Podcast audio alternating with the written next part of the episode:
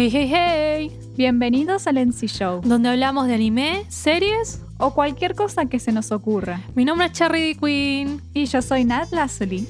y hoy vamos a hablar sobre Jujutsu Kaisen. ¡Yay! Exacto. ¡Aplausos! Sí. bueno, Muy bien. Hoy hablaremos del manga barra anime Jujutsu Kaisen, que ahora está muy de moda. Eh, es un manga de la Shonen Jump que inició en el 2018, dibujado y escrito por Gege Akutami.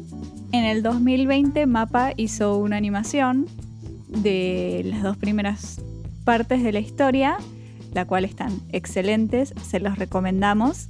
Y vamos a hacer un pequeño análisis en general de la historia. Les cedo la palabra a la señora Cherry. ¿cuánta seriedad? ¡Cuánta seriedad! Eh, Iu. Iu, ¿no? Sí, sí. Eh, nada, básicamente vamos a hablar del shonen del momento que todo el mundo está recontra, re que te enganchado y como siempre yo, yo llego tarde a, a todas estas cosas. y recién, recién ahora nos vamos a, a dignar a hablar de esto porque recién hace poco que me puse con esto. Y me leí el manga y me vi el anime y bla bla bla bla bla. Y dijimos, bueno, ¿sabes qué? Hay que, hay que hacer un. Hay que hablar de este tema. Tiene cosas interesantes Sí, sí. para analizar. Así es. Eh, y así es, así de es. hecho, lo que nos íbamos a focalizar un poco es. Es un nuevo shonen de la Jump que tiene cosas que están buenas, que son de shonen nuevo, por así decirlo. Como tiene cosas que son atípicas de shonen y cosas típicas de shonen y cómo se combinan y comparando un poco con otras series de shonen que todo el mundo conoce. Eh, y vamos a hablar de estos aspectos. No va a ser un análisis de la historia de por sí, sino de, bueno, ciertas características de esta serie que eh, lo hacen ser típicas de shonen y atípicas para ser un shonen, básicamente. Exactamente. Exactamente. Justamente como dijo Cherry, lo vamos a dividir en características típicas y en cosas que no son convencionales. Vamos a empezar por las típicas y luego vamos al quiebre del shonen eh, convencional que tiene Jujutsu y que justamente lo hace como interesante y empezó a llamar la atención a la gente, no solamente porque Mapa le dio una, una animación extremadamente increíble, sino que ya el manga ya venía con muy buenas ventas incluso antes de anunciarse el anime. Estaba como más o menos en el top 10 de ventas de la Jump, lo cual era como, wow, sin tener anime. Tipo, ya le iba bien. Sí, sí, sí, sí, ya la historia desde el inicio fue como tomada como muy, muy acogida. por el público. Bueno, entonces vamos a empezar hablando de las características típicas de shonen que tiene Jujutsu. Creo que el- la que más salta a la vista es que, mm, bueno, nuestro personaje principal es un adolescente. Empecemos por ahí. Sí. Como es un shonen típico, está dirigido a un público joven, mm, adolescente, dentro de todo. Entonces vamos a hacer un personaje principal que tenga la misma edad que los pibitos. Por lo tanto, nuestro protoadolescente va a una escuela. Así es. Y hay todo un sistema de enseñanza alrededor de lo que va a aprender a hacer, que en este caso es hechicería o no sé cómo es la traducción porque lo vi en inglés. ¿Está bien hechicería? Sí, sí, sí, sería hechicería. No. Jujutsería. Eh, Badums. llamémoslo hechicería por ahora, porque todos sabemos a los que nos referimos. Son eh, gente que elimina espíritus y tiene que ver con maldiciones y todas esas cosas. Claro. Eh, bueno, lo que tiene bien típico es que, bueno, tenemos un lugar donde se aprende esto. Tenemos la escuela en Tokio, eh, que no sé si tiene un nombre. ¿Tiene un nombre? Jujutsu. Eh, no, no, no, la escuela de, de hechicería de Tokio. Claro, tenés la escuela de Tokio y la de, la de Kioto. Sí. Pero bueno, nada, tienen una escuela, van al colegio, tienen un profesor, les enseñan cómo eh, expandir sus habilidades, etcétera. Típico de shonen, clásico. Así que eh, es como, en ese sentido, es representativo del género. Otra cosa representativa. Y esto. No, no, decí, decí. Eh, que, esto, que esto recae justamente que les enseñen a usar sus poderes en lo típico de shonen de tener una energía, un Eso. poder, como todos los que ya conocemos, el ki, el cosmos, el chakra, el nen y la puta. No, Eh, no, eh, todos los poderes que conocemos en todos los shonen, energía espiritual, eh, ¿qué más hay? Los quirks, o sea, toda la típica energía que hay en el shonen, que acá es eh, poder maldito, sería el, el nombre en español, como cursed energy. o energía energy maldita. En inglés. O algo así. Claro, energía maldita. Entonces, este es otro tic en cuanto a, bueno, tiene estas cosas típicas del shonen que se trata de la misma manera, es como todos sus poderes rondan alrededor de eso y pueden amplificar incluso sus fuerzas físicas o protegerse a partir de la utilización de la energía maldita, no solamente tirar poderes. Exacto. Eh, o sea que el, aprender a utilizar este tipo de energía eh, los ayuda a desarrollarse eh, como hechiceros, básicamente. Y eso es lo que van a aprender al colegio. Sí, me hace acordar un poco a como tiene ese poder onda Dragon Ball o Hunter, que es un poder que puedes emitir, pero al mismo tiempo puedes cubrir tu cuerpo con eso. Y eso me hace acordar al haki de One Piece un poco. Ahora que lo pienso. Mira, no, yo no lo había pensado. Sí, no, creo que esto va más por el, para, el, para el lado del Nen, de Hunter. Va, va más por, ese- por el lado del chakra de Naruto. Va, más por ese lado, ¿no? Sí, Eh, y de hecho, Sí, sí. si te pones a comparar personajes, tenemos, bueno, los que no usan esa energía y cómo aún así pueden luchar. Por ejemplo, el personaje de Maki, eh, que no tiene, eh, no sabe usar esa energía, por lo tanto no puede ver espíritus y así todo puede cagar a trompadas a una maldición. Básicamente. Claro, otra cosa que se me acaba de ocurrir, que pensando un poco y comparando los poderes, cuando hacen las extensiones de los dominios, que es cuando entran ahí es como que ya no hay posibilidades de sobrevivir o es como te atacan en plena como los poderes, la energía maldita, sea de la maldición o del hechicero, es plena y puede hacer lo que quiera. No sé por qué me suena un poco, es como que me hace acordar un poco a lo que era la idea inicial del Bankai en Bleach, que ponen el poder máximo y es como que agárrate mamita porque te voy a romper todo. Sí, creo que lo que lo interesante o específico en Jujutsu es que todos los ataques van a, van a dar en el blanco. O sea, sí o sí tienen que dar en el blanco porque es como la regla general. O sea, después el, el daño que le puede llegar a hacer a la persona o a la maldición dentro de ese dominio depende de la persona que esté ahí, si contrarresta, si va contra el, contra el ataque, pero el ataque siempre va a acertar. Eso es lo que tiene. Claro. Eso es lo que tiene como de particular. Claro, claro. Sí, sí, sí, que no, no puedes escapar de los No ataques. puedes escapar de los ataques ahí No adentro. importa nada. Tampoco se supone que puedes escapar del dominio en general. Es muy fácil romperlo de afuera, pero de adentro es imposible salir. Es casi imposible salir. Es casi Sí, imposible bueno, salir. Si sos Goyo, si sos Goyo, obviamente puedes salir del dominio. Bueno, eh, hay, hay una- ejemplos un- en el manga eh, donde no es solamente Goyo, que es como el personaje poronga. Ya lo sabemos, pero, o sea, tenés que ser un personaje muy fuerte para poder salirte. También depende, como dice Goyo, depende de la compatibilidad de cada uno de los de las habilidades de, de la maldición y de la persona a la, que ataca básicamente el hechicero. Exactamente. Bueno, vamos un poquito hacia adelante. Eh, hablamos de. Bueno, una de las cosas típicas es que el personaje principal tiene algún tipo de ventaja eh, contra esta mm, amenaza, por así decirlo, eh, que en un contexto... oh, oh, ahí está. Perdón, voy a leer mis notas que, son, que están bien redactadas. El protagonista tiene una ventaja física eh, en comparación a la gente normal ante un contexto sobrenatural y después, estando en contacto contra eso sobrenatural, se da cuenta que no es suficiente para hacerle frente, pero que tiene una ventaja de la gente que no tiene ningún tipo de poder. Sí, sé que es un poco complicado de entender. Es, es. Ejemplifiquemos para que no sea tan... em, ¿Cómo se dice? para que no sea tan Abstracto. rebuscada la, la analogía. El análisis. O sea, el personaje principal de Jujutsu, Yushi, sh- tiene una fuerza casi sobre. Sí, no, ni siquiera casi. Sobrehumana que lo pone por encima de los humanos normales. Que incluso Megumi, cuando lo conoce, no puede creer la fuerza que tiene y el chico no tenga ningún tipo de energía eh, maldita. Porque, claro, ¿cómo tenés tanta fuerza naturalmente, no? Eh, y es como que en el primer capítulo de la historia vemos cómo Yushi le puede hacer frente a la maldición esta que está contra Megumi para salvar a sus compañeros de clase solamente con fuerza bruta.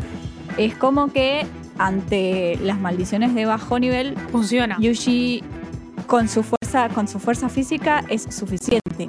Y eso ya lo pone como en un lugar que se remarca varias veces en la historia de Yushi corporalmente es más fuerte que, eh, que muchísimos hechiceros y muchísimas maldiciones. Físicamente. Pero tiene esta falta de el poder típico del shonen, que no tiene energía maldita. Claro. Entonces, algo le falta. Eh, ah, comparémoslo con alguna otra serie. Estoy intentando pensar. Eh, Em, ta, ta, ta, ta, ta, ta, ta. No, mentira.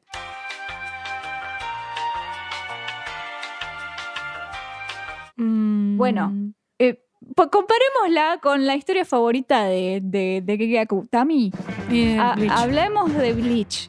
En el primer capítulo, Ichigo, si bien tiene energía espiritual, es como que él tiene una energía espiritual hasta cierto punto. Y sí, quizás es un, es un adolescente como fuerte que peleaba con humanos y quizás con pandillas y quizás eso podía serlo fácil. Pero en el primer capítulo, cuando se tiene que enfrentar contra un Hollow que él puede ver y sentir, pero no le puede hacer nada porque es como que le falta la energía espiritual real para poder hacerle frente porque no tiene ningún tipo de conocimiento. Es como que, claro, no tiene el poder para derrotarlo. Es Pero como, tiene una ventaja como en comparación humano- a un humano común y corriente. Sería. Claro, Tiene. claro, es como tiene, tiene esta facilidad con los espíritus, pero después, pero después si se tiene que enfrentar contra el mundo espiritual ya no puede. Exacto. Justo en este caso, el personaje no tiene nada de energía maldita, o sea, nada de el la típica energía. Si lo comparamos con Bleach, algo de esa energía tiene, pero eh, no está desarrollada, ¿no? Claro. Pero es como que siempre hay una ventaja. eh, en, en Hunter, ponele. Hunter. En Hunter, bueno, podríamos poner el, el ejemplo, o sea, lo que pasa es que tanto Gon como Killua, si vamos a extenderlo un poco, los dos ya eran fuertes por sus estilos de vida antes de conocer al Nen. Y es como al conocer al Nen, obviamente, o sea, estaban por encima de la gente normal. Por- pero por lejos. Y al conocer el Nen se pusieron como en onda. Claro, a mí igual tienen esa ventaja. La ventaja está. Sí, sí, sí, sí, sí, sí, por, por sus contextos de vida sería. Sí, sí, obvio. Naruto yo ya lo había mencionado. Es como. El pibe entrena y recién ahí es como empieza a ser alguien, pero digamos que tiene la ventaja oculta del QB, ponerle. Aunque no lo sepa Claro, usar, pero, pero, tiene una ventaja. pero es una, es una ventaja, es una ventaja de doble filo. Sí, con él es de doble filo, ¿verdad? Pero bueno, tiene, ponele, una fuente inagotable de chakra. Eso, sí. O sea, el, el pibe puede hacer un montón de cosas que un. que un. ¿Cómo se dice? Un ninja normal no puede hacer porque el chabón tiene la, la fuente inagotable de chakra. Y de hecho es como. No la usa eficientemente. La tiene que empezar a usar eficientemente en algún momento. Nada, cosas que. Pero la ventaja la tiene con, con el chakra, por así decirlo. Algo, algo, algo de ventaja Rip tenía. Kurama. Eh, Rip Kurama. Debe haber más ejemplos igual. Ya dije como, ya dije como tres veces Rip Kurama, pero lo voy a seguir diciendo. Rip Kurama. Sí, Rip Kurama. Bueno. Digamos, sigamos adelante.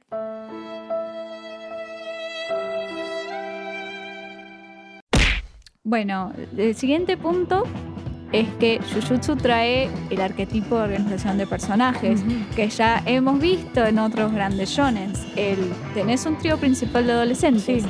el PJ principal, el amigo o hashtag, hashtag, no, el Slash. amigo y barra o rival. Todo al revés. Y- Y, barra o rival. y, uy, Dios. Bueno, el amigo o rival, Listo. déjalo ahí, eh, y la chica del grupo, más un profesor, que este es el arquetipo que vemos en Naruto, así como una cachetada en la cabeza. Como un copy-paste. El, el arque- claro, es el arquetipo de Naruto. Eh, hay otros tríos en el shonen que son un poco más des- descontracturados o son distintos. Por ejemplo, el trío de Shingeki no Kyojin, Ujú. Eren, Mikasa y Armin. Eh, pero funciona de la misma manera. Es el personaje principal, el, el mejor amigo del personaje principal y la chica que en este caso está enamorada de él. Pero bueno, tema aparte, en Jujutsu por suerte no es así. No es así. Pero es el, el trío que va a misiones juntos. Como Naruto, en, en el fondo, ¿no? Tiene como esa particularidad que comparte. Eh, bueno, otra cosa que eh, aparece típica de Shonen es el power up. Lo tenemos visto hasta el cansancio, hasta el hartazgo, usado bien, usado mal. Pero Jujutsu no se salva de este recurso. Creo que es casi indispensable. Es que sí, si vos vas a hacer un shonen de peleas, es imposible no tener power-ups, porque es una manera de tirarle hype al lector. Es como, uy, se pone, se pone, se pone. Es como que. Igual podemos hablar de que los power-ups en, Ju- en Jujutsu están bastante bien usados. Eso. En mi opinión, están bastante bien usados. Pero bueno, el recurso está y el recurso lo hemos visto, como dijo Cherry, hasta el hartazgo. Están todos los shonens que hemos visto. Hay un, hay un power up. Por saga. Si encuentran uno que no, pásenlo, pásenlo, pónganos el nombre. Yo lo quiero ver. Interés personal. Punto. Sigamos. Bueno, eh, la idea de eh, que aparecen pruebas con combates cuerpo a cuerpo para obtener, obtener algo en, en específico. La típica es el examen, el típico examen para pasar de nivel. El examen Chuni es el ejemplo más claro que tenemos. Y bueno, Que está en Hunter, está robado de Hunter eso. claro, es como la robada de la robada de la robada. Exacto. Y es como que se van robando entre sí. Siempre se remonta algún anime viejo. Eh, Claro, pero yo creo que también viene, viene de la parte esta de la escuela, Claro. como limpiado la escuela, como obviamente tenés dos, dos escuelas y decís, bueno, para se tienen que enfrentar, como en Naruto tenías las distintas aldeas y bueno, se tienen que enfrentar. Y bueno, y en Hunter, bueno, tenés cazadores, se tienen que enfrentar. O sea, igual en Hunter es para obtener la licencia, ¿no? Claro, es, es otra cosa, es más comparable a otra cosa. Para obtener algo en este caso tienen el, tienen el torneo este. Sí, para ascender de nivel. Claro, es una oportunidad para los, eh, los hechiceros de que les, les asciendan el nivel, tienen como todo el mundo está atento de cómo es el desempeño de ellos, bla bla bla, ascienden por recomendación, etcétera. Si les interesa, miren Jujutsu Kaisen. Está creo en el último capítulo. Así es. Y si no, vayan a leer manga. así es, así Eh, es. Por ejemplo, bueno, si lo vamos a comparar con otros, en Boku no Hero tenés eh, el, obtener, el, el examen este que es para obtener la licencia. La licencia está para desempeñar tareas de héroe eh, sin que sea ilegal, básicamente. Eh, un poco parecido a Hunter. Sí. Eh, ¿qué, qué otro, ¿Qué otro anime se me... ¿Qué otro anime? No, ya dijimos los tres: Naruto, Hunter y Boku no Hero. Después todos los demás. En Dragon Ball no pasa ¿O no también que tienen pero No. la idea de combate O cuerpo sea, a cuerpo está. Sí, sí, sí. O sea, tenés al, muy al inicio de la historia. Tienen los torneos, eso. es Dragon Ball Z. Sí, los, los torneos de artes marciales. eh, que nada, era como una simple competencia de a ver quién era el más fuerte. Era como muy simple la historieta en Dragon Ball. Y Goku cuando era chiquito iba ahí nada más a agarrarse las piñas con la gente. Y que pasaban cosas en el medio, pero es como que no era para obtener algo en El específico. era título del mejor, para decir el mejor luchador de artes marciales. soy más poronga. Es para ver quién, es- quién, quién la tiene más larga, listo. Sí, sí. Esto se puso muy sucio muy rápido. Se puso muy argento. Bueno, eh, segundo, eh, segundo, no, siguiente punto. El personaje principal se manda sin pensar. Ya hemos visto esto, todos los personajes de shonen lo tienen, no importa de qué shonen vengas, especialmente si sos de un de este tipo de shonen, de shonen de pelea, no importa, siempre el personaje principal se va a mandar sin pensar por la bronca, por la valentía, por todas esas cosas estúpidas que siente el personaje principal. No Entonces, se pone a pensar Yuji dos no segundos. es- Che, esto podría ser No. potencialmente peligroso. Podría potencialmente morir. No, no. No, no, no, no, no. Nope. Yushi, en efecto, no es. No es la excepción. Claro, no es la excepción a la regla. Entonces él también se manda. Es más, él, él dice en una parte que él, él es boludo, él es tarado. Lo dice. Él mismo reconoce que mucho no le dan las neuronas. Igual creo que es como. Hay una constante eh, de que normalmente los PJs principales no tienen tantas luces. Sí, sí, sí, sí. Lo cual me encanta, ¿eh? Depende, igual. Depende, depende, pero Es como que. O sea, es como que quizás empiezan sin tener las luces prendidas y después se le van prendiendo a lo largo de la historia. Igual es como que nunca terminan de perder eh, como esa inocencia y esa tontera que tienen desde el inicio. Está bueno, es como lo hace jovial. va, va como por el. Va como por el sentimiento de. Yo quiero salvar a alguien, no importa que me termine muriendo en el, en el Hola. intento. O claro. O la bronca de este, este personaje, este enemigo, lastimó a mis amigos o me hizo algo. Todo muy o qué sentimental. sé yo. Y claro, es como siempre recayendo en la emoción y en, y en nada, en la adrenalina. sí. Claro, por ahí uno que tuviese un poquito más de luces hubiese dicho, "Mm, a ver, voy a pensar un poquito más antes de tipo pegarle una piña y revelarle mi posición a este enemigo. y revelarme Claro. como pos- posible potencial objetivo para ser destruido. No sé.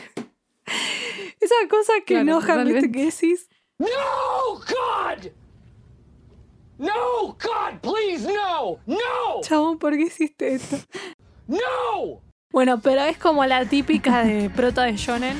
Eh, Sí. Así que creo por lo menos estas son como las características que encontramos charlando con Nat. Debe haber más. ¿Por qué no nos dicen cuáles ustedes piensan que son las características típicas de shonen eh, en Jujutsu Kaisen? Eh, y ahora vamos a empezar a hablar de las cosas que no son tan convencionales en Jujutsu, que lo separan de un shonen común y corriente. Ahora vamos a hablar cómo Jujutsu quiebra con el estereotipo del shonen convencional que todos conocemos y vamos, como acabamos de hacer, enumerar, va, no sé si enumerar, mencionar las distintas cosas que nosotros notamos y analizamos leyendo la historia. Primero que notamos, el manga no le da tiempo a sus personajes, a sus estudiantes, entre comillas, a entrenar y al ponerse al nivel de las maldiciones que los atacan, sino que ya de entrada están combatiendo a enemigos que están muy por encima de toda su habilidad.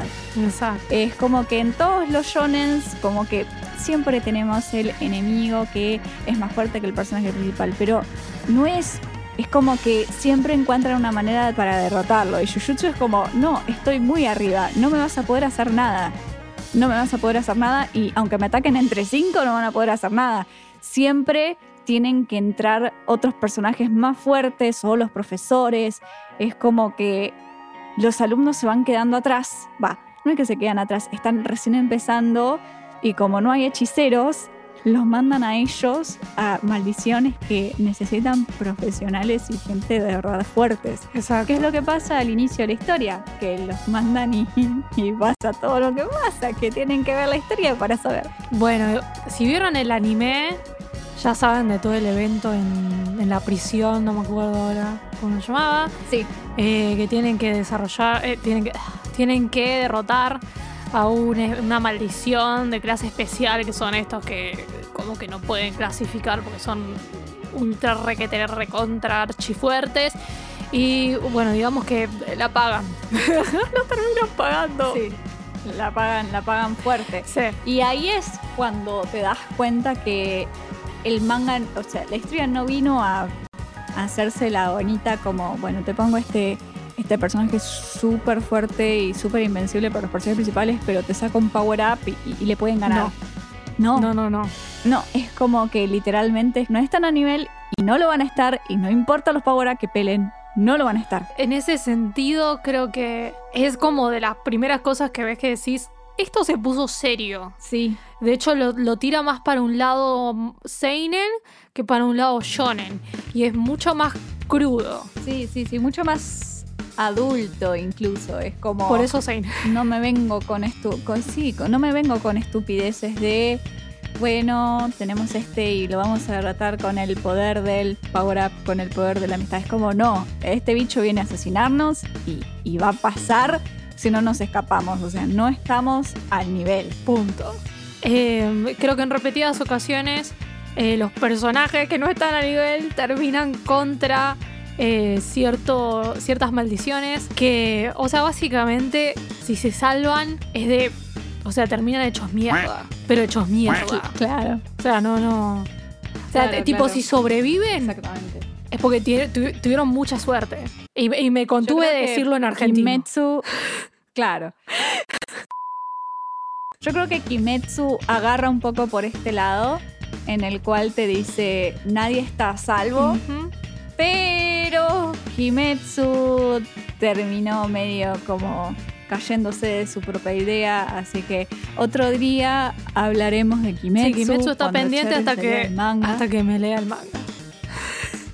Exacto. Te dejo al siguiente punto. Eh, bueno, otra de las cosas eh, donde quiebro un poco es el hecho de que eh, la relación que tiene el personaje principal con su amigo barra rival no es la típica. Normalmente es como que ambos personajes tienen un alto nivel de protagonismo y hay una cuestión de competencia implícita en, en esa relación y un hecho de, ah, yo quiero ser el más fuerte y están como siempre luchando ahí. La típica Naruto Sasuke, si la vamos a poner co- como ejemplo. Sí, viene, viene de tiempos inmemoriales. Claro, O sea, eh, Antes Naruto y Sasuke eran. eh, que están en todas las, las series shonens del. de- de- de- to- en- está en todos lados. O sea, remitámonos a algo como súper atrás. O sea, Dragon Ball es. O sea, la gente dice, ay, no, Dragon Ball. Dragon Ball es del 87, chicos.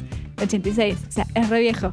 si se sintieron mal porque dijimos que Dragon Ball es viejo, fíjense cuántos años tienen. Punto. Es que es tan viejo. Es que es tan Sigamos. viejo.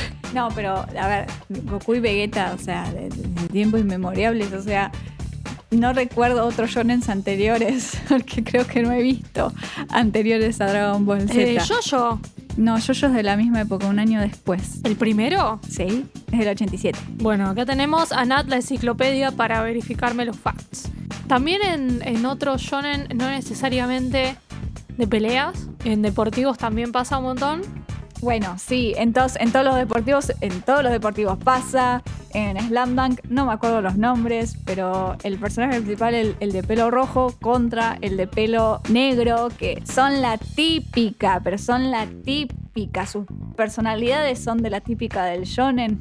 Eh, bueno, ponele no, no- tampoco Kuro- conozco Kuroko como para decir si Kuroko y, y Kagami, que son los dos personajes principales, tipo tienen esa como esa rivalidad. Pero en Haikyuu se lo ve, que ya tanto hablamos de Haikyuu. Eh, Kagami y Hinata tienen la típica rivalidad, la típica rivalidad de, de shonen, Sí, sí, sí, de sí. shonen de reportes. En este caso es como que mm, no es que se vean como rivales, son amigos, se llevan bien. O sea, lo único que podemos ver más o menos en el anime es que nada, eh, se da cuenta de que tiene que mejorar y que Yuji lo está pasando. Eh, y bueno, eh, la pelea final, digamos que le sirve para, para pegar un power up, básicamente. para dignarse a hacerlo, porque no es que no tuviese la habilidad, ¿no? Pero es como que eh, se impulsa lo impulsa a mejorar. Eso sería como lo único, o sea, lo único más o menos parecido, pero creo que pasaría en cualquier relación, ¿no? Eh, de compañeros estudiando lo que sea. Vos te ves con tu amigo, compañero, etcétera, ves que le está yendo un poco mejor y decís, bueno, yo también me tengo que esforzar. Claro, exacto. Va, va por ese está. lado. Básicamente, pero no es una cuestión de, ay, Yuji es mejor que yo, tengo que esforzarme y ser mejor que él, porque no puede ser que... No, no, no es tipo Naruto Sasuke, no. No va claro. Nope. No, no, no, no, no, no va, no va para, para nada por ese lado. Y justamente el hecho de que el autor ha dicho varias veces, recalcado, que tanto Yuji como Megumi son los protagonistas de la historia. O sea, no es que uno podría decir, sí, Yuji es más protagonista, qué sé yo. Pero para, para Gege, los dos son los protagonistas. Y yo creo que eh, justo donde estamos en el manga, muy probable que eso se empiece a notar más. Es muy probable, es muy probable. Los que están al día, atentis.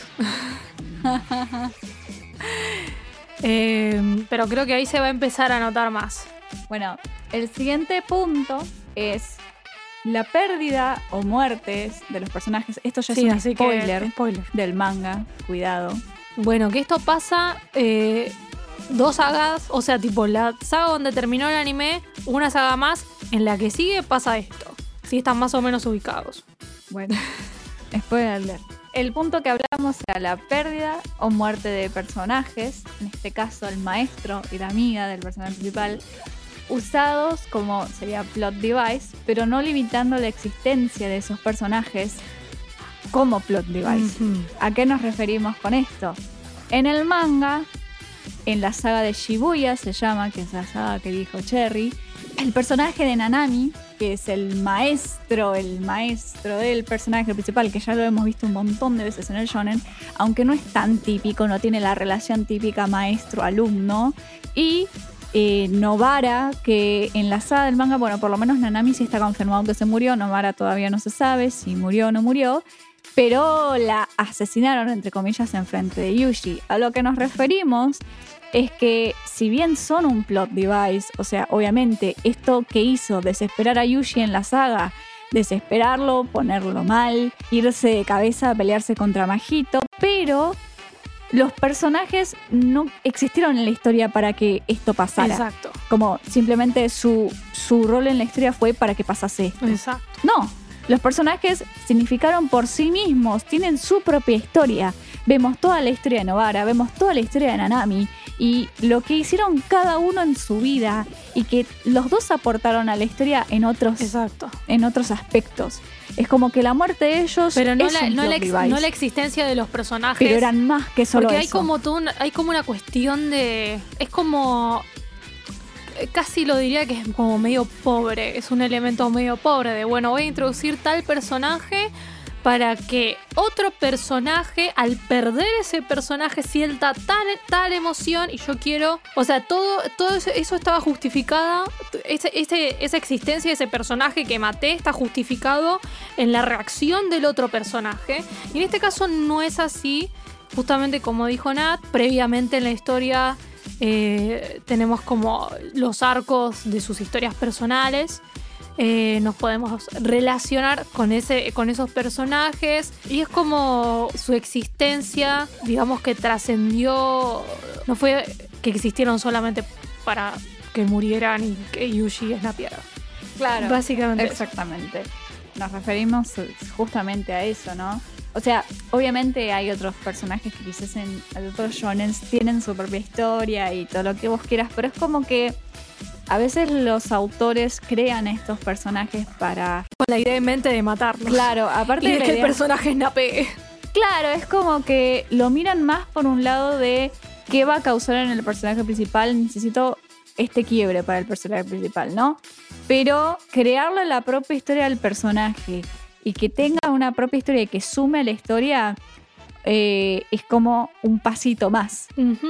¿no? Sí, sí, sí. Yo siento, ¿no? Hay muchos shonen que simplemente caen en esta regla de voy a matar al, a esta persona que se hizo amiga del personaje principal para que sea un shock y También. que avance. También para dejarnos todos tipo. "Ah, ¿Qué acaba de pasar? Claro, como no, se murió. Bueno, podríamos hablar que esto fue usado de una manera que en Jujutsu sí pasó, pero no fue un personaje como tan importante dentro de la historia, que fue Junpei. Uh, ese, ese opening Pero- nos dejó a todos.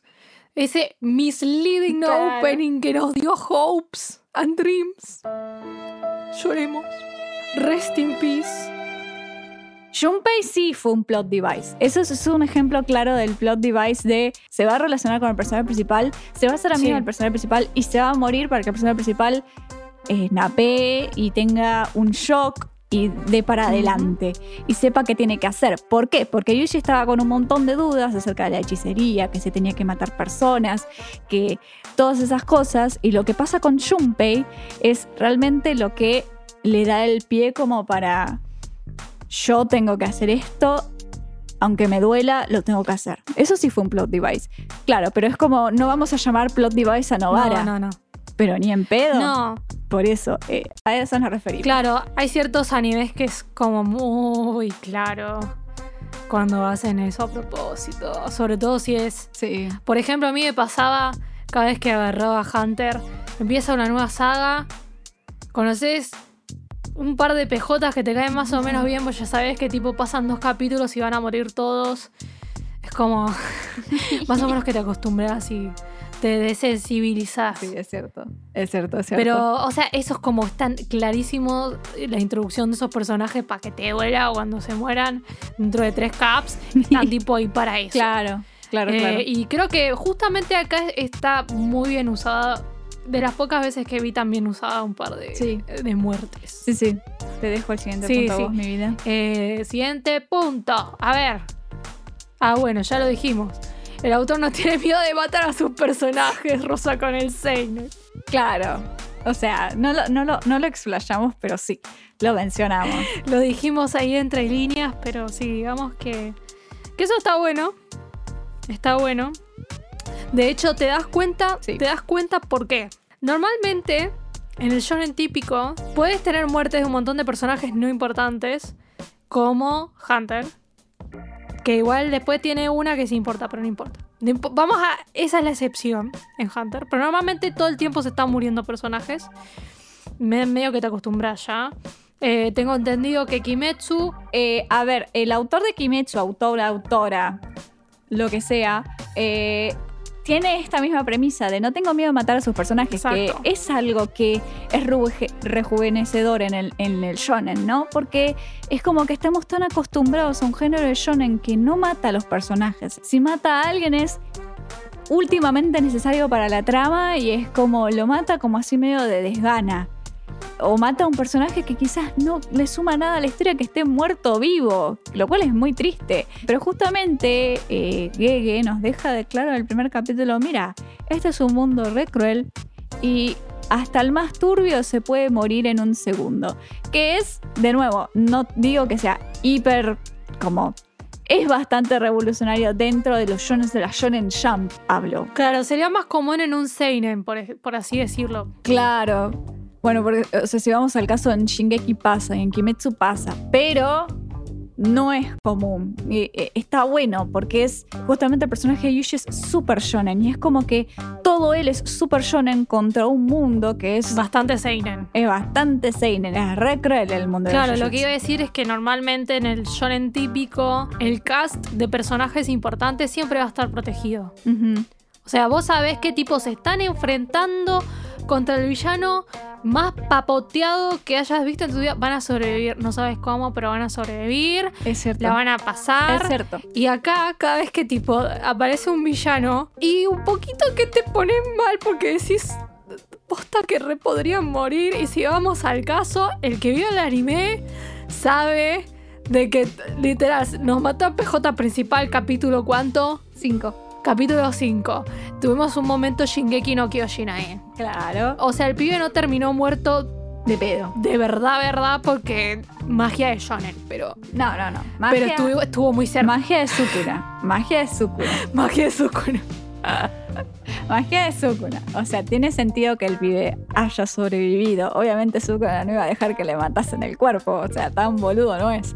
Pero O sea, sí, es como que el capítulo 5 es como una llamada de atención, como diciéndote, esto es serio, chiquito, escúchame, esto es serio.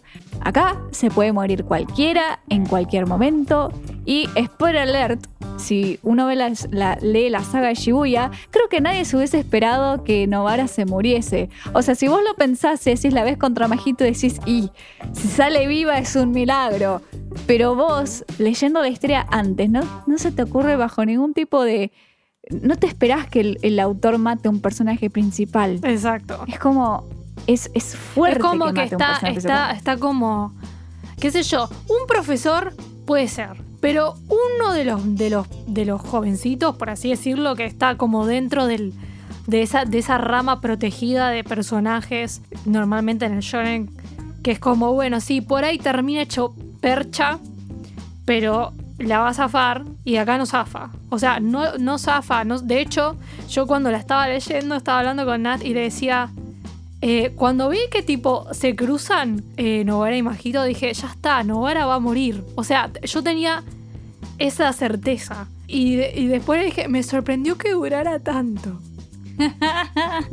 Yo pensé que iba a morir mucho más rápido. Así, tipo, sin filtro. Y creo que ya tener como esa certeza leyendo el manga y tan al principio, qué sé yo, por ejemplo, eh, nada, Nat, vos decías que no, no pensabas que iba a morir. Yo lo vi y dije, esta piba no sale viva. O sea, es como, como cuando lo leí. Creo que fue por eso que no me choqueó tanto. Cuando lo leí fue como, bueno, es como que estaba en negación, ¿no?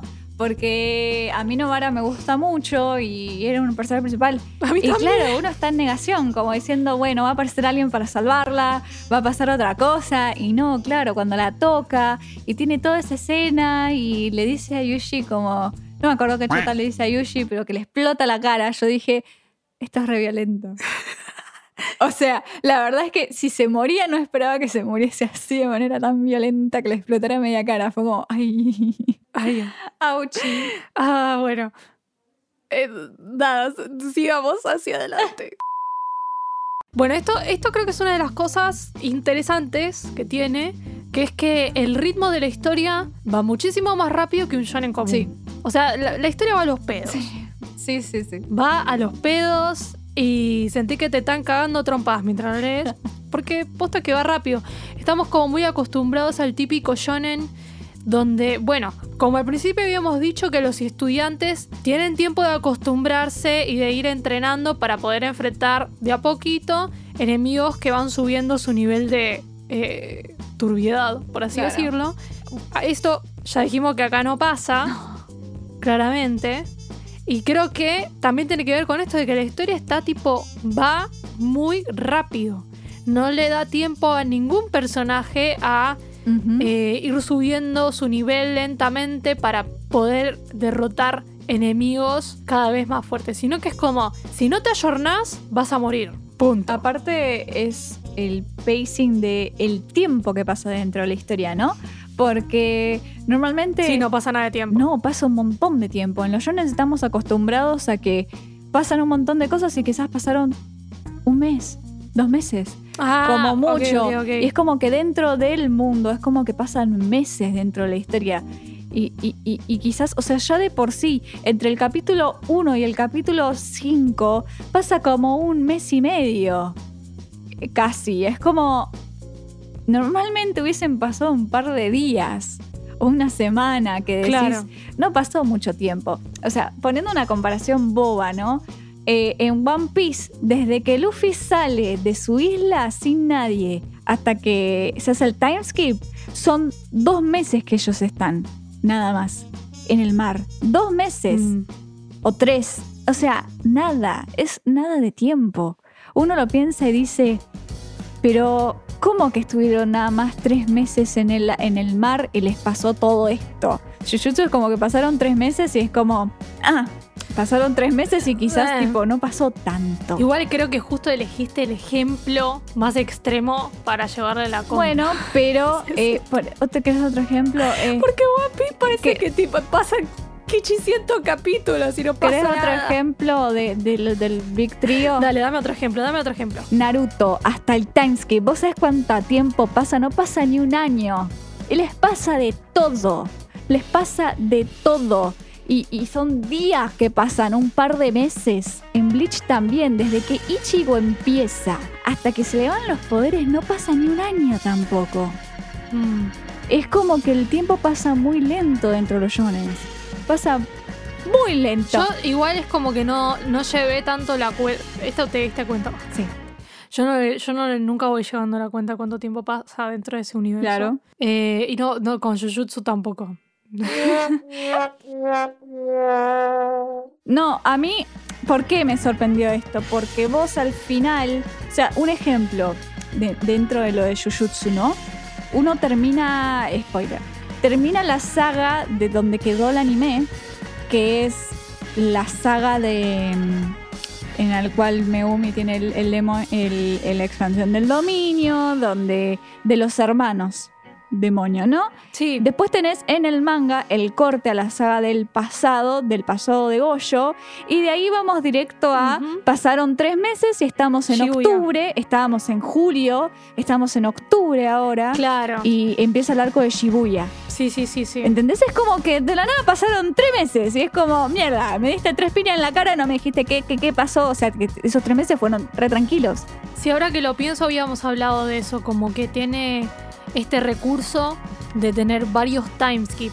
Yo creo que igual Sí. eh, Jujutsu en un principio tiene sagas dentro de todo cortitas. Y pasamos, Sí. cuando llegamos al arco de Shibuya, es la primera saga larga que tiene la historia. Claro, sí, sí, sí. Y no es, y no es una saga hiper larga tampoco. Y no es una saga hiper larga, pero es larga para lo que viene siendo Jujutsu. Si lo- te lo pones a comparar con, con los típicos arcos de Shonen, suelen, suelen ser sagas. O sea, yo creo que una saga de Boku no Hero, por ejemplo, la saga de, de los que sería la mafia, los Yakuza, ponele, debe durar el arco de Más o Shibuya. menos, sí. Y es como lo normal. O sea, son sagas dentro de todo cortas, o mm, de una longitud media. Y después vas a One Piece y tenés una saga y te dura, no sé, 150 capítulos de manga. 100. Que sí, 150 chabón. no hubo nunca. Bueno, exagerando. Sí, un pero, o sea, una saga, 100 capítulos, es una locura. El, eh, creo que Shibuya tuvo cerca de 60 caps, o sea, cerca. O sea, son. ¿Tuvo 60 caps? Sí, casi, casi, casi. Wow, se pasó volando. O sea, ese es el tema. Es como. Se, la pa- se pasa volando, pero pocos caps no fueron Shibuya. O sea, es una saga medianamente larga. Y larga para lo que viene siendo Jujutsu, que son saguitas cortas. O sea, Sí, todas las anteriores eran todas mini sagas. Claro, tenés todos los anteriores 60 capítulos del manga que fueron 4 o 5 sagas. Y son todas chiquititas y tienen time skips en el medio. Yo creo que eh, igual es bastante normal para hacer un shonen cuando está empezando utilizar sagas pequeñas Sí. al principio. Eh, pero creo que acá usó bastante más de lo que uno está acostumbrado. Sí, súper. Pero bueno, yo creo que a partir de ahora la historia de Jujutsu va a requerir arcos argumentales más largos Sí, para los que están al día con el manga. sí. Así que eh, preparen sus motores porque se viene heavy la próxima saga. Así es, así es. Ya dijimos el pacing. Sí.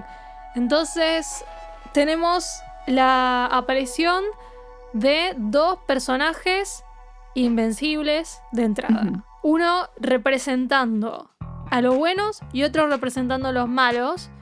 El de los malos, digamos que no puede hacer nada demasiado loco todavía porque está como incapacitado. Eh, que sería Sukuna. O sea, es como que todo- no tiene la libertad de hacer lo que quiere. Y después tenemos por el otro lado el personaje invencible de los buenos, que sería Goyo, Que es literalmente invencible. básicamente. Y normalmente como que no... No sé si tenemos personajes tan fuertes, o por lo menos que el personaje principal esté, eh, sepa que existen. Por ahí después se va enterando. Claro, es como que siempre el- los personajes invencibles no están. eh, nada, como que si son invencibles, siempre tienen algún tipo de debilidad, ¿no? Y si bien sabemos que Sukuna tiene como su. No sé si debilidad, pero como su barrera, que es Yushi. Pero Goyo, que es un personaje totalmente libre, se nos habla todo el tiempo de que es invencible, especialmente en el manga, es un personaje totalmente invencible, que lo llaman el más poderoso. Es el, es el hechicero más poderoso, literalmente. Y es como que no tiene falencias, es como que el tipo... Creo que en este caso, por lo menos en Jujutsu, es muy evidente. Ya de entrada ya sabemos eh, el nivel de poder que tienen estos personajes. Ya Goyo, o sea, le, le pregunta, creo que era en el anime que pasa, cuando se lo lleva a Yuji al colegio de Tokio por primera vez, él le pregunta si podría vencer a Sukuna y le dice que sí. Es cierto. Entonces, y, y ya te dijeron previamente que Sukuna era como el más turbio el de todas las maldiciones existentes. Y tipo, ya, ya, por lo menos no viste todavía a Goyo en acción, pero más o menos te haces una idea Claro. de que el nivel de poder que estamos hablando, ¿no? Eh, y es como que por ahí en. Para que ciertos personajes alcancen ese nivel tan turbio de poder en un shonen, estás hablando de la saga final Claro. después de 700 capítulos. Claro, o sea, los personajes ¿Entendés? invencibles. Y acá empezamos y ya tenemos. Claro, es como que los personajes invencibles siempre se van dejando para sagas como más importantes, siempre en los shonens. Y nada, es como que siempre es el, el villano invencible que nadie puede parar y que el personaje principal acá no es así. Y está bueno la utilización de ya no pasa por el hecho de voy a ser el boss final, el jefe final de la historia y van a tener que ver cómo me pueden derrotar porque soy invencible. No pasa por ese lado. Claro, eso, eso iba a ser esa, esa analogía. Eh, y creo que tiene también que ver un poco con el tema de la mayoría de los shonen les dan a los personajes principales cierto periodo de aprendizaje y adaptación. Entonces es como que pasas a una saga y el enemigo obviamente se ve bastante difícil de derrotar. Es derrotable, es posible de derrotar porque justamente es como que el, personaje principal logra como sacar los skills necesarios para derrotarlo, pero es como que se, es una cosa que se va regulando. ¿no? Eh, el personaje principal va creciendo, va derrotando a alguien más fuerte y va así. Entonces, el invencible es el boss final. Suele ser así. Y acá el invencible aparece capítulo 1. claro, los dos encima. Eso sería lo, lo atípico en este caso. Claro, claro. El siguiente punto que vamos a nombrar es, para que se enojen nombres, no mentira, es una joda, es la representación buena de las mujeres escrita por un hombre. En los shonens, En un shonen. claro, en un shonen, En un shonen. eh, Ok, porque hay mucha controversia con este tipo de hablemos un poco de discusiones. En los shonens convencionales, lo que vemos es que siempre hay una sexualización acerca de las mujeres. Esto es un tema que posiblemente nos digan de todo y que qué sé yo y que no es así, pero hay una cosa que es obvia al ojo. En los shonens, como son para chicos, sería, como para chicos adolescentes, Es el, el target. target. las mujeres siempre están como un poco sexual, sexualizadas más de lo normal. Es como siempre, la mayoría como dibujadas con las tetas grandes, muy curvas, eh, con un tipo de personalidad. Es como que, y a veces el personaje solo recae en eso. Y justamente lo interesante de Jujutsu es que no cae en esto bajo ningún punto de vista.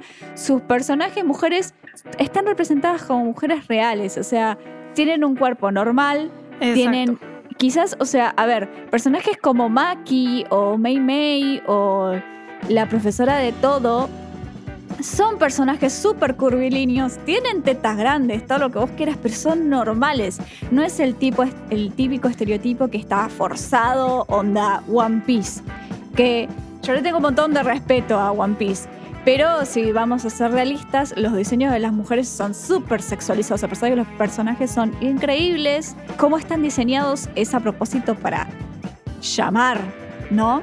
Y a veces hay algunos personajes que no pasan de eso. En, en Bleach vemos el caso específico de el personaje no pasa más que ser fanservice y no tiene una personalidad y nunca está desarrollado como es el personaje de Orihime.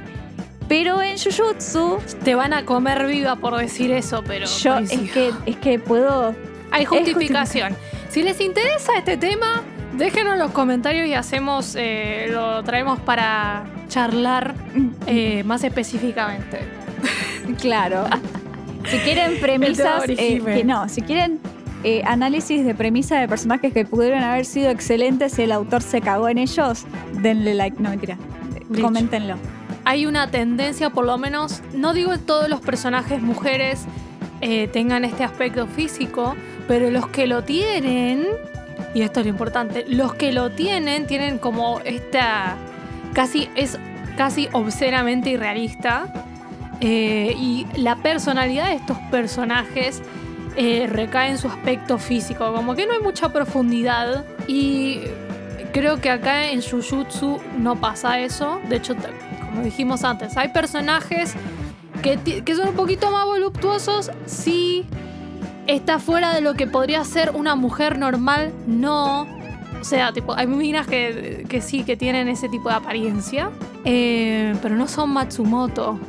Claro. Las personalidades están buenas, no, ca- no recaen en su apariencia física. O sea, la verdad que la apariencia física no importa. De hecho, yo creo que hay un par de comentarios en Twitter de gente diciendo, no, pero mira tal personaje, no sé qué. Mírenlos en el manga. En el manga no, no hay tanta exageración No, y voluptuosidad. no. O sea, te ves personajes que tienen tetas, pero no te las están tipo restregando. es que cara, aparte-. No tenés esos ángulos Sí. Fanserviceros. No. Sí, aparte. Y el anime tampoco tiene lo de No, los no, no. ángulos. El anime no tiene casi nada tampoco. O sea, lo que pasa también es que el autor ha dicho su que se siente incómodo dibujando a las mujeres así. O sea, ya de por sí habla de que le, le es incómodo dibujar mujeres porque no sabe cómo hacerlas o cómo escribirlas, no lo sabe hacer. Entonces es como que tiene esta como contradicción, pero sabe que los personajes femeninos son necesarios. Entonces los escribe con personalidades fuertes que se puedan mantener por sí mismas y que nada, a él no le, no le interesa ser un personaje hiper voluptuoso, eh, qué sé yo. Es como que quizás si tuviese la oportunidad lo haría, pero no es lo que, no es lo que le interesa, ¿no? Y es como que eso también le sigue sumando como la seriedad a Jujutsu en un punto.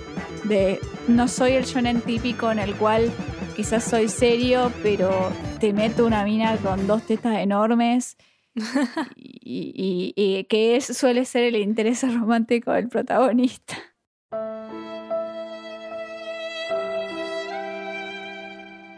También hay como una cuestión de una manera de estructurar los personajes y casi siempre el, el líder femenino va a ser el interés romántico del protagonista o cercano o va a ser eh, va a- su única función es estar enamorada del protagonista o de alguno de los personajes principales. Y ustedes ya saben de qué personajes estoy refiriéndome ya se los están imaginando. No me tengo no tengo ni que decir nombres y acá en Jujutsu, digamos que el tema romántico no existe. Gracias a Dios no existe de momento. Ni nos interesa demasiado tampoco. No, no, es que no hay. Porque lo que pasa es bastante claro, serio. es como. no hay lugar No hay esto. lugar, o sea. No hay incluso lugar. en series. No te dan tiempo, te están matando gente hasta que te pueda dar cuenta. claro, o sea, vamos a poner un ejemplo medio bobo que vos, eh, Cherry, no te acordás nada de esto, pero pasa en el anime de Kimetsu. El caso de Kimetsu, que vos tenés un mundo que es súper serio y súper trágico. cruel. Aún así, el autor encontró el momento, ponele, para introducirnos al interés amoroso de Tanjiro, que es el personaje principal, que es Kanao. Kanao, ¿para qué fue creada? Tiene una, una misión, tiene, Tiene un claro, tiene un propósito. dentro de la historia y dentro del manga, pero en el fondo es el interés amoroso. Y ya hemos visto esto en todas las series existe el interés amoroso y el interés amoroso suele tener siempre, casi siempre las mismas características. Hay muy pocos intereses amorosos que se salvan y, y- y s- siempre es igual. Y está bueno, justamente esta es otra cosa colgada esto de las mujeres, que no existe el interés amoroso. Y a Yuji no le interesa esto, es como buen prota de shonen, no le interesa el amor. Exacto, gracias. Bastante refrescante en algún punto. Sí, sí, incluso que a Cherry le gusta, pero a mí no me gusta la idea de, o, eh, de Kuyo Chaco dentro de Boku no Hero, que yo siento que ninguno de los dos lo necesitaba. Podría no haber estado. Claro. Pero por lo poco que leí y cómo se da, tiene un poquito de sentido porque viene desde viene de un lado de la admiración. Es que- es que- viene desde la admiración Claro, del Chaco. yo no digo, yo no, yo no digo que no tenga sentido, pero que podría no estar, podría no estar tranquilamente y la historia funcionaría igual. Claro, totalmente. Claro, es lo que lo, eh, pero, pero bueno, es el estereotipo de meter al interés amoroso, ¿no? Sí, sí, sí, sí. Como siempre llevar a eso. Llegar, no sé si a vamos eso. a Yo llegar a eso tampoco. Eso, Eh, No sé qué está pasando en sí, el manga. sí, sí. No im- a ver, Cherry, vos deberías saber la regla No del shonen. que personaje que se enamora del personaje principal termina con el personaje principal, no importa si tenga sentido o no. ¿No viste lo que pasó en Bleach? ¿No viste que Orihime terminó con Ichigo? Bueno, volvemos O a la- Naruto y Hinata, a a- pesar de que a las dos nos encanta Naruto y Hinata, los dos, las dos sabemos que no que no tenía, mucho, mucho sentido. sentido. sí. Esa última película. O sea, mm, ajá. Bueno, pero volviendo al punto, es que lo que tiene interesante es que posta que estos personajes mujeres tienen un propósito, tienen sus ambiciones, sus deseos, no tienen que estar necesariamente alineados a ayudar al protagonista, que eso está bueno también. Que hay como también toda una. hay, a veces hay muchos personajes que existen solamente en función de hacer que el protagonista avance. No es el caso acá. Eso está muy bueno. Ajá. Y eh, antes de terminar, eh, vamos, voy a volver a aclarar esto por si no, se, no quedó claro al principio. Esto es, son representaciones de mujeres escritas por un hombre. Porque hay muchos shonen copados con buenas representaciones de mujeres escritos por mujeres. Claro. Y que es, es, es un tema interesante para hablar de la representación de las mujeres en el shonen, pero creo que cuando los escribe un hombre no suelen estar tan buenos, pero justo encontramos una excepción a la regla y estamos felices. Exactamente. Así que para no, no, no seguir como revolviendo este te- este- el tema en general en sí, es interesante. Si les interesa que hablemos un poco más de este tema, díganos en los comentarios. Y vamos a pasar al siguiente punto, que es, hay como una cuestión en Jujutsu que hay muchos y muchos personajes que básicamente tienen como objetivos personales por arriba del objetivo general, que en este caso es seguir a la organización de los hechiceros, por así decirlo, y combatir contra maldiciones. Hay varios personajes que tienen como sus objetivos personales por delante de el hecho de, bueno, tengo que salvar a la humanidad de las maldiciones. También es muy típico de Shonen de que, bueno, normalmente se crean este tipo de estructuras, organizaciones, lo que sea que tienen una cierta función y esa función principal es la que conduce a estos personajes a hacer cosas. Eh, y acá tenemos muchos personajes que se salen de la regla. Y lo cual está bueno. Así es, así es. O sea, siempre es. No te digo que no, no existen estos tipos de personajes, Son atípicos. pero es como que siempre vamos por el bien mayor. Exacto. Somos una organización, hablando de. Son los hechiceros, hay una escuela, se dedican a entrenar más hechiceros. Como que normalmente vas por el lado de. por el lado bueno, pero en Jujutsu siempre se recalca que ellos no son héroes. Megumi siempre lo está diciendo y se lo dice a Yushi. Nosotros no somos héroes, no somos gente que va y salva y, y hace esas cosas. Es como que nosotros peleamos contra maldiciones. Fin de la historia. Y lo que vos hagas a partir de ahí es otra historia. Exacto. Y está como muy bueno porque le da. Nada, le da como integridad a cada personaje, ¿no? Como que lo hace, lo hace interesante y les da como puntos para poder desarrollarse más adelante en la historia, más allá de lo que esté pasando dentro en general de la historia. Es como, bueno, yo tengo estos ideales, tengo estas metas y las puedo hacer. Quizás sí, tengo que trabajar en el general, pero como que siempre cada uno por su lado. Que nada, todo en Jujutsu es como muy moralmente gris, Exacto. que es lo que está muy bueno de la historia. Es como que tenemos el personaje de Yushi que es súper moralista de voy a lo bueno, tengo que salvar a la gente por como piensa el abuelo, qué sé yo. Típico de Pero proto el de resto de los personajes ¿eh? es como claro, pero el resto de los personajes son súper grises moralmente. Exacto. eh, Novara es súper gris, súper gris. Está bueno, O sea- eh, hablando de eso, perdón que interrumpaste, que se me vaya la idea, es que Sí. eh, como que hay un- una cuestión que siempre te dicen que para ser hechicero tenés que estar un poquito loco, como que no te no, no, Sí. no puedes ser tipo una persona común y corriente, porque si no no te vas a mandar a combatir algo que te va a matar. Casi, o sea, ya más o menos Muy de entrada te tiran esta de que eh, si vos vas a entrar en el, en el mundo de la hechicería, o te van a matar a vos o van a matar a tus compañeros. Y vas a, vas a estar como todo el tiempo en contacto con, con la muerte y con cosas. Entonces tenés que estar un poco chapita como para mandarte de entrada a ese mundo. Y creo que los personajes están como envueltos en. O sea, no son, no son tan normales en ese sentido. O están un poquito chapitas o eh, tienen como una moral bastante desalineada, por así decirlo. Sí. O particular. Sí, sí, sí, es muy cierto, es muy cierto. Como que el mismo, el mismo entorno los obliga. Sí. Y eso está bueno. Sí, sí.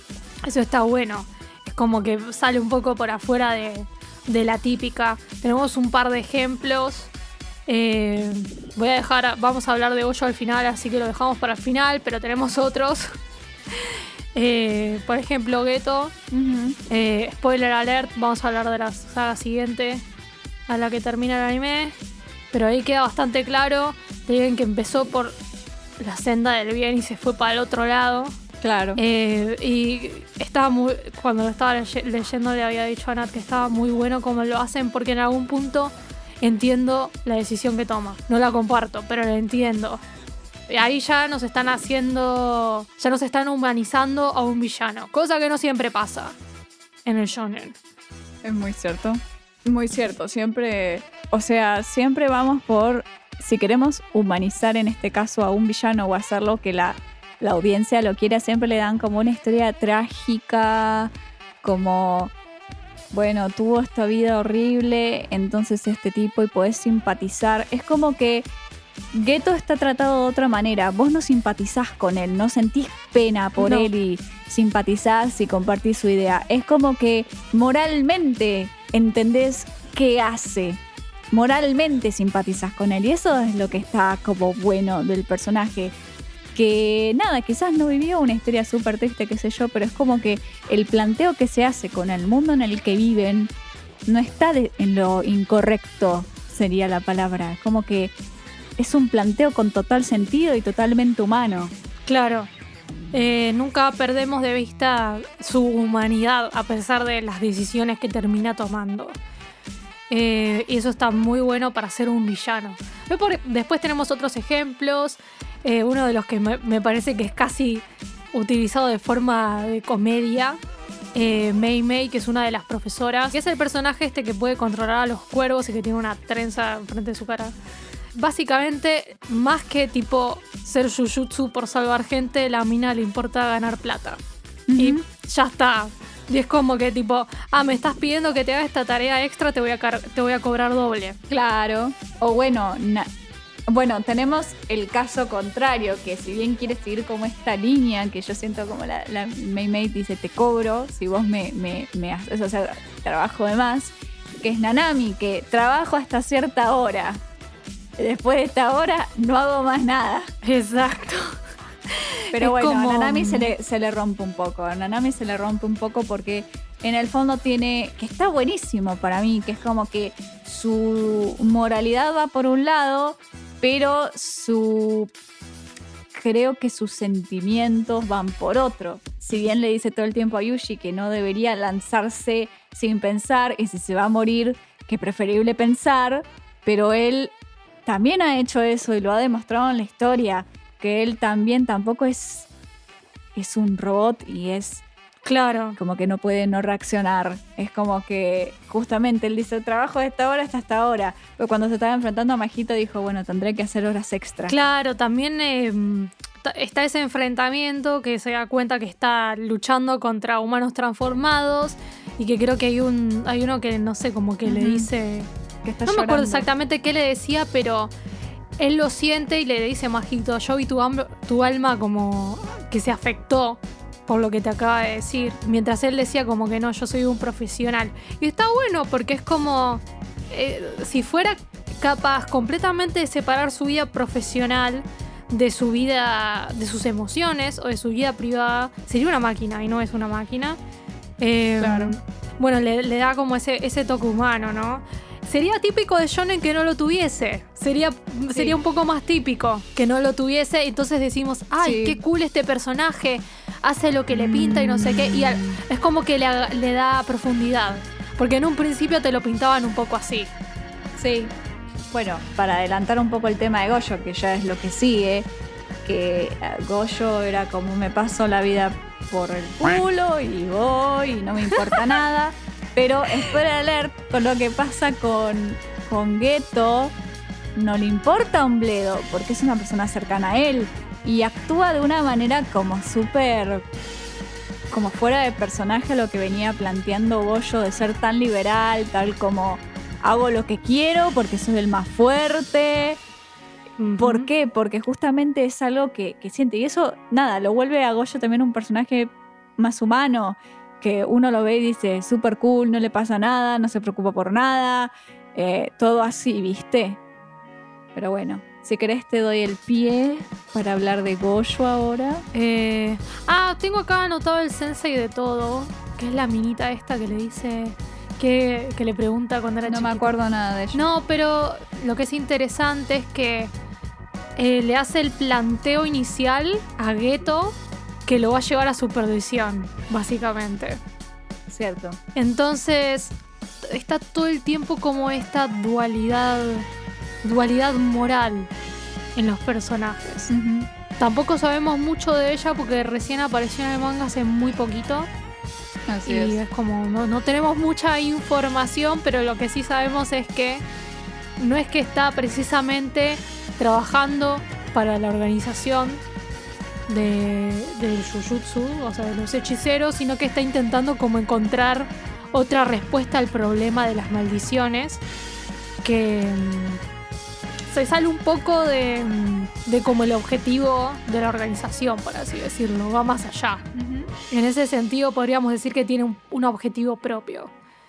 Y bueno, ahora vamos a hablar un poquito de Goyo, porque no se puede no hablar de Goyo. Tiene un poco esto también. Sí, ya hablamos, ya hablamos sobre el hecho de que Goyo ya es algo extraño por ser un personaje invencible completamente. O sea, algo no convencional, ¿no? Claro. Lo que está muy interesante, que queríamos hacer una mención, es eh, que si le. O sea, esto ya es spoiler. Que la única manera que tiene la historia para poder avanzar es eliminándolo como personaje. O sea, la existencia de Goyo hace, o haría que la historia no avance. Y por eso el autor decidió eliminarlo de momento como personaje. Claro, es como Goyo, justamente co- con esto confirmamos que Goyo es invencible. ¿Por qué? Exacto. Porque si Goyo va libre por ahí, o sea, nadie se puede enfrentar a él y nada, es como que la historia se acaba porque acabaría y derrotaría a todos los enemigos y a todas las maldiciones que pudiesen aparecer. Por eso mismo, el autor mismo dijo, lo tengo que sacar de la historia, así que lo encerró, lo selló.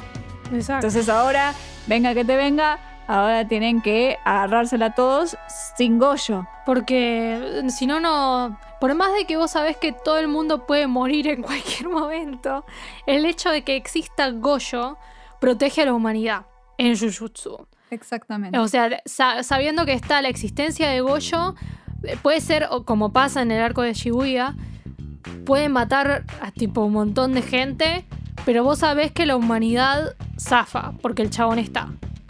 El chabón existe, entonces la, la humanidad tiene una posibilidad.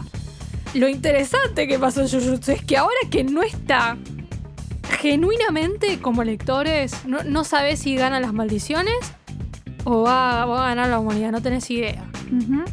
La verdad es como de, no sé, cualquiera de las dos posibilidades está buena de cómo llegar hasta ahí, ¿no? Supongo que vamos a, van a intentar llegar a que la humanidad gane. Pero la verdad es que está bastante pálida para que la humanidad gane. Por, de momento, está bastante pálida para que la humanidad gane. Eh, y creo que es una de esas elecciones interesantes dentro de la historia, ¿no? Ujú. lo, lo- lo- lo separa. Eh, Claro. Una cosa que me olvidé también de, bueno, Goyo que tiene como sus propios objetivos, ya te lo ponen al principio de la historia, que él está trabajando para los hechiceros o, o para el, el mundo de la hechicería, por así decirlo, pero no es que realmente le interese eh, salvar a la humanidad, sino que sabe que es como que está tan corroído, el sistema de los hechiceros está como muy viejo. Y dice, "Eh, sería muy fácil para mí matar a todos los jefes y decir, bueno, ahora yo voy a ponerme a liderar esta organización de la manera que me parece a mí mejor y más revolucionaria y más justa y lo que sea.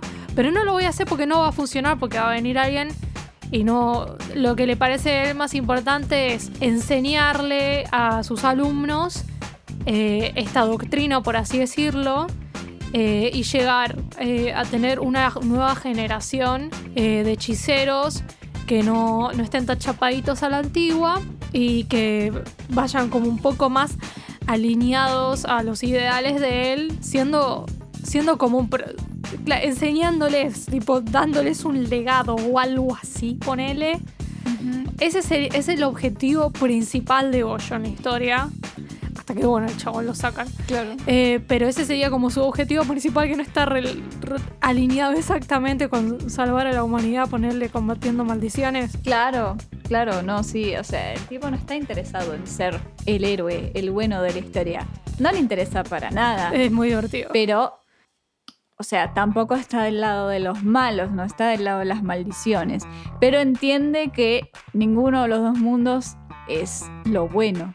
Es como que él simplemente está ahí para pasar la vida y decir, bueno, ayudo si me pinta, si no me pinta, qué sé yo.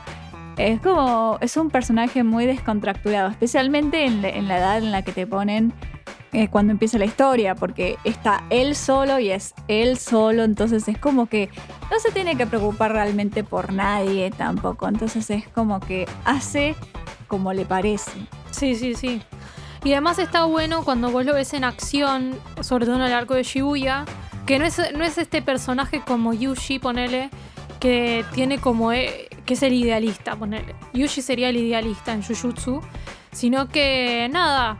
Goyo sabe que no, que no va a poder salvar a todos. Claro. Y de hecho matan un montón de personas alrededor de él y él es como que acepta que va a haber una cantidad de muertes, pero que no las puede evitar. Y no se va, no va a, a torturarse mentalmente por eso, como haría por ahí Yushi en, en- estando en esa misma situación. Que lo haría, Eh, ni siquiera porque por sabe ahí. que Lo haría. no, es muy probable que lo haga. Eh, digo, pensando por ahí en el, en el Yushi actual del manga, Ah, bueno, eso que lo sí. haría, pero no sé si, no sé si eh, al nivel de que lo, lo hubiese hecho en ese momento, ¿no? No, en ese momento ni en pedo, se hubiese muerto. No, se hubiese muerto intentando salvar a la gente. Exacto. Pero lo que digo es como que sabe que hay un número de personas que va a tener que morir, pero va a ser para salvar a la humanidad. En general, Por así decirlo. Es como que lo ve, ve, ve la, ve la imagen grande. sí. Sí, sí, sí, sí, sí. Tiene, te- lo ve más la- objetivamente.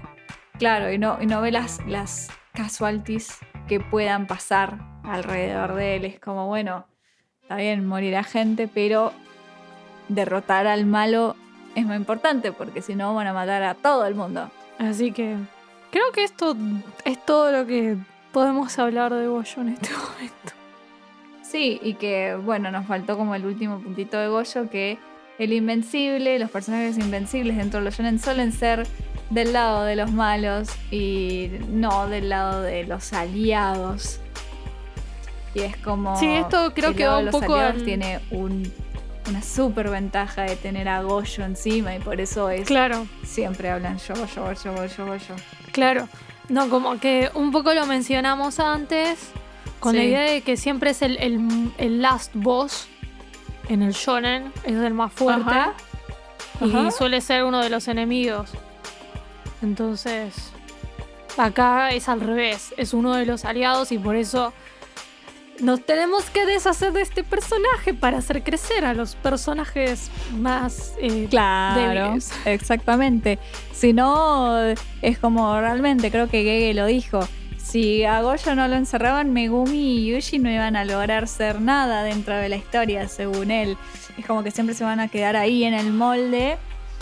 Y es como que su visión de sus personajes no cambiaría nunca, ni, harían más fuertes. O sea, justamente creo que en un momento Goyo le dice que a Megumi que podría ser más fuerte que él. Pero bueno, Sí. que tiene que llegar como un montón de cosas que quizás sin Goyo puede llegar. Pero con Goyo ya era un problema. Mm, ya veremos qué pasa más adelante. Así es, así es. Pero bueno, creo que esto ha sido todo, amigos. Colorín colorado, Como este chuchutsu se ha terminado. Eh, espero que les haya gustado este análisis no tan breve como de costumbre. Eh, y Algún día aprenderemos a no hablar. de más. A no hablar, déjalo ahí. No, no, no, ni siquiera. Eh, no creo. Imposible.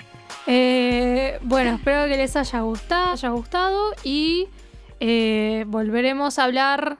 eh, tenemos algunas cosas más que queremos hablar de Jujutsu, un poco de la animación, la adaptación al anime. Eh, queríamos hablar de la música también. Así es, así es. Ya, ya volveremos a hablar de Jujutsu próximamente. Y nada, si realmente les, les gustó este análisis que hicimos, esperamos que nos escuchen, como dijo Cherry, que vamos a analizar más cosas como generales y no tanto sobre la historia o sobre los personajes, sino cómo se produjo la historia, el dibujo y, y bueno, la música y cómo acompaña a la imagen. Así que nos despedimos. Bueno, Les mandamos un saludo. hasta el próximo programa. Bye bye. Bye bye.